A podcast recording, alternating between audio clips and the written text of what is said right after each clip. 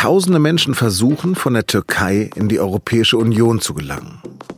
Warum Erdogan gerade jetzt damit droht, die Geflüchteten in die EU durchzulassen, darüber habe ich mit der Politikredakteurin Dennis Eikernat gesprochen. Sie hören auf den Punkt und mein Name ist Lars Langenau. Schön, dass Sie zuhören.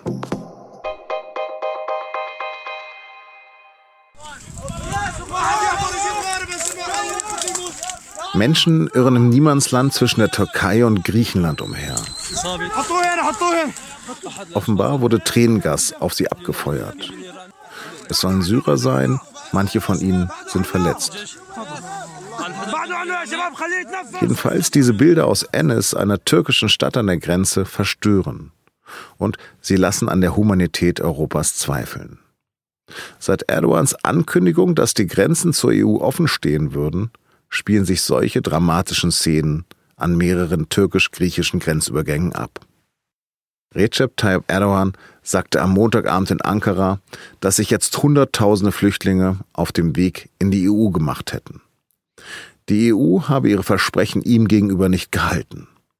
Finanzielle Unterstützung für die Flüchtlinge sei ausgeblieben, sowie die Visafreiheit für die Türken und die EU-Beitrittsverhandlung sei nicht vorangeschritten. Aber Griechenland hält die EU-Außengrenzen fest verschlossen. Das hat der griechische Ministerpräsident Kyriakos Mitsotakis auch nochmal am Dienstag bestätigt. Griechenland lasse sich nicht auf diese Weise erpressen und die Grenzen Griechenlands seien auch die Grenzen Europas. Die Krise sei ein Weckruf an die Europäer, die Dinge künftig anders zu regeln. Und genau darüber habe ich mit meiner Kollegin Dennis Eikanat gesprochen. Dennis, warum macht Erdogan das? Der Flüchtlingsdeal ist für Erdogan oft das einzige bzw. letzte Mittel, um äh, außenpolitisch zu handeln, um im Gespräch zu bleiben.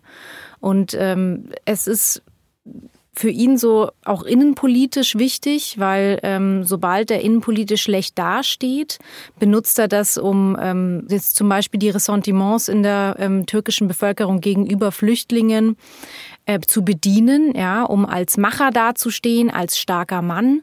Dazu kommt natürlich, dass, ähm, dass in der Türkei die wirtschaftliche Lage wahnsinnig schlecht ist und es lenkt natürlich auch davon ab. Warum macht er das gerade jetzt? Weil Erdogans Rückhalt, der, ähm, der baut ja extrem darauf auf, dass es ähm, wirtschaftlich aufwärts geht. Ja? Und die Inflation ist ähm, wahnsinnig hoch, die Arbeitslosenquote ist hoch. Und so versucht er, innenpolitisch Boden zu machen. Die Griechen und auch die EU insgesamt sprechen von einer Erpressung. Ist es das für dich? Einerseits ja, weil er benutzt es ja ganz offensichtlich als Hebel. Das ist ja auch nicht das erste Mal. Andererseits ähm, kann man ja auch so ein bisschen sagen, ist die EU auch so ein bisschen selbst dran schuld, weil sie das Problem nicht an der Wurzel packt, weil sie sich nicht darauf einigen kann, ähm, wie viele Flüchtlinge aufgenommen werden, ähm, dass überhaupt Flüchtlinge aufgenommen werden, wie die verteilt werden in der EU. Ähm, zum anderen auch äh, bei der Wurzel des Problems in Syrien, wo man ja eigentlich im Moment äh, seit Jahren Zaungast ist. Ja. Also lässt die EU die Türkei gerade allein mit dem Flüchtlingsproblem? Ja, schon. Also man hat es schon, dieser Flüchtlingsdeal hatte schon das Ziel, das irgendwie halt vor der Haustür der EU zu halten. Ja?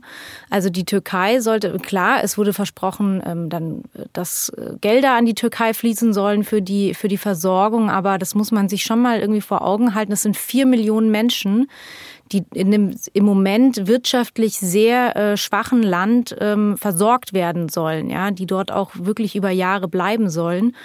Und ähm, damit wurde die Türkei natürlich in den letzten Jahren schon auch alleine gelassen. Wie leben denn die Flüchtlinge in der Türkei?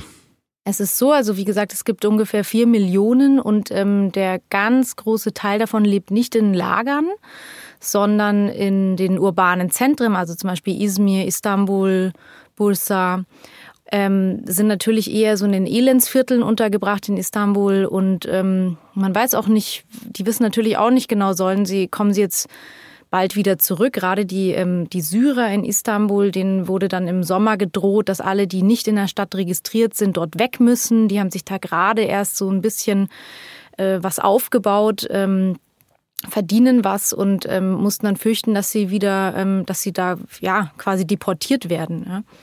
Wie könnte der Konflikt jetzt gelöst werden? Also die EU müsste äh, vor allem erstmal geschlossen reagieren. Ja?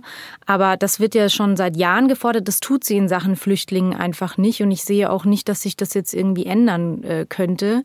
Äh, weder geht die EU die Wurzel der Flucht in Syrien an, sondern ist da seit Jahren äh, Zuschauer beim Syrienkrieg. Ähm, noch kümmert sie sich um die ähm, Symptome, also in Sachen Aufnahme und Verteilung von Flüchtlingen. Und da war ja tatsächlich, muss man leider sagen, dieser Flüchtlingsdeal mit der Türkei war ja gerade so noch das Beste, was die EU in den letzten Jahren zustande gebracht hat, aus, aus EU-Sicht, was natürlich ein Armutszeugnis ist.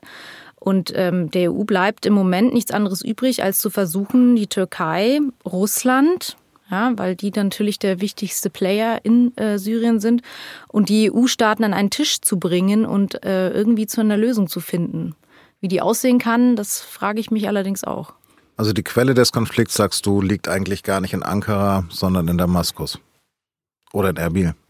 Naja, natürlich ist der Krieg dieser, ist der Auslöser, aber ähm, das ist jetzt, das ist alleine nicht der Grund dafür, warum wir in so einer Situation ist, sind. Die, die Situation ist aus EU-Sicht, aus unserer Sicht, aus äh, Deutschland ist, dass ähm, ein, ein sage ich mal, humanitäres, ähm, ein humanitäres Verhalten gegenüber Flüchtlingen nicht an den Tag legt, ja, und dass man, dass man eher darauf schaut, ähm, wie, wie man, ähm, ja, wie man bestimmte Stimmungen in der Bevölkerung bedient und Wahlen wieder gewinnt. Ja, das war ja auch ursprünglich äh, meiner Meinung nach der Grund, dass dieser Deal eingegangen ist, weil ähm, man hat gesehen, dass äh, Parteien wie AfD und Front National äh, absolut Boden gewinnen in Deutschland und um Wahlen zu gewinnen, äh, war das oberste Prinzip, wir müssen die Flüchtlinge hier äh, vor unserer Haustüre wegkriegen. Ja?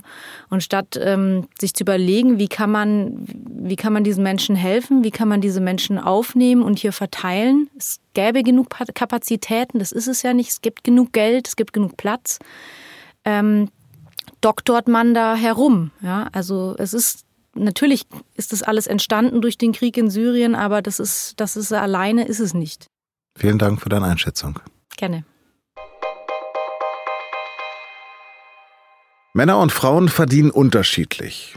Eine Binse, aber laut Statistischem Bundesamt liegt die Lücke noch immer bei 21 Prozent. Drei neue Studien des Deutschen Instituts für Wirtschaftsforschung zeigen laut Süddeutscher Zeitung, was diese Lücke hauptsächlich verursacht. Auffällig ist dem DIW zufolge, dass die Gehaltslücke im Laufe des Erwerbslebens rasant steigt. Der Zeitpunkt, an dem sich die Schere öffnet, fällt mit dem Zeitpunkt zusammen, zu dem Frauen im Schnitt ihr erstes Kind bekommen.